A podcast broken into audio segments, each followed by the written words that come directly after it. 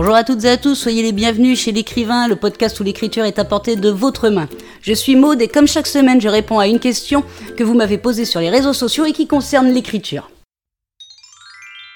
Cette semaine, je réponds à la question de Sébastien qui sur Facebook me demande quelle est la différence entre genre littéraire et registre littéraire. Alors ça c'est intéressant parce que souvent il est très difficile pour un auteur de savoir comment classer son livre, est-ce que c'est tel genre, et pour ne pas se tromper, je vais vous donner un peu la liste des 10 genres littéraires les plus fréquents, et après on verra un petit peu ce qu'est le registre littéraire, c'est un petit peu différent.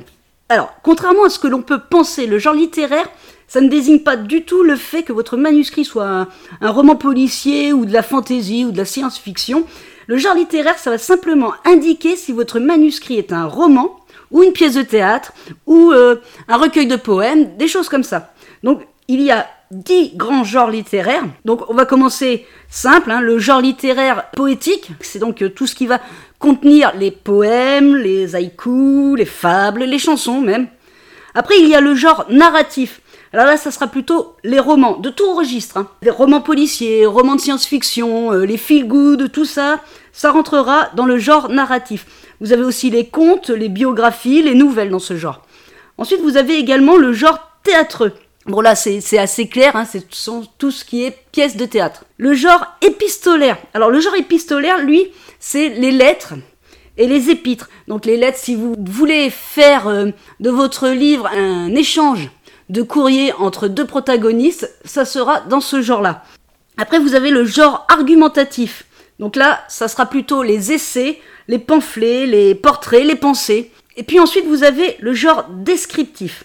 Alors c'est plus un peu plus compliqué, c'est une sorte le genre descriptif, c'est une sorte de galerie de portraits accompagnée de visées argumentatives. Puis vient ensuite le genre graphique. Alors les genres graphiques, c'est pas c'est pas compliqué non plus, c'est tout ce qui est roman graphique, les bandes dessinées, les romans photos, tous les trucs qui rentrent avec euh, un support visuel en prime.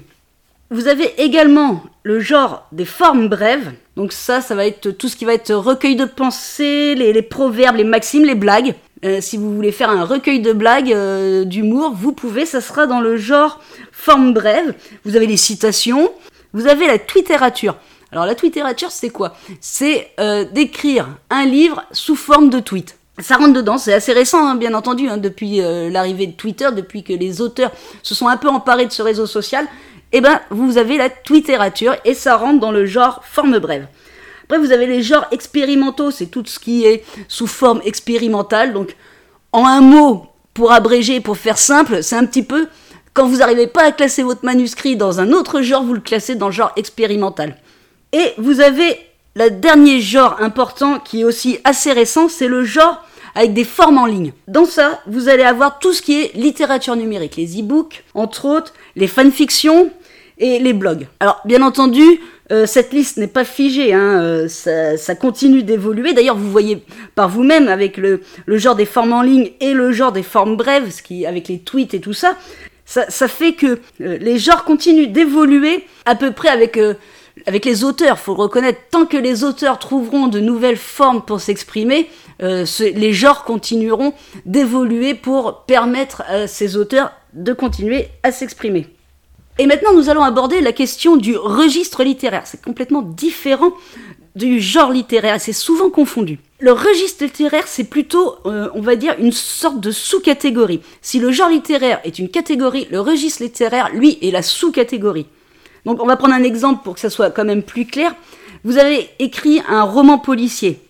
Donc sa catégorie, son genre, ce sera le roman, et sa sous-catégorie, son registre, ce sera le policier ou le polar. Vous voyez un petit peu la catégorie, sous-catégorie, genre, registre. Faut juste se rappeler de ça. Après, ça vient tout seul. Hein. Donc il existe évidemment plusieurs sortes de registres littéraires, comme vous vous en doutez, et les plus répandus sont les registres réalistes. C'est-à-dire que l'auteur recherche à reproduire un effet de réalité dans son roman.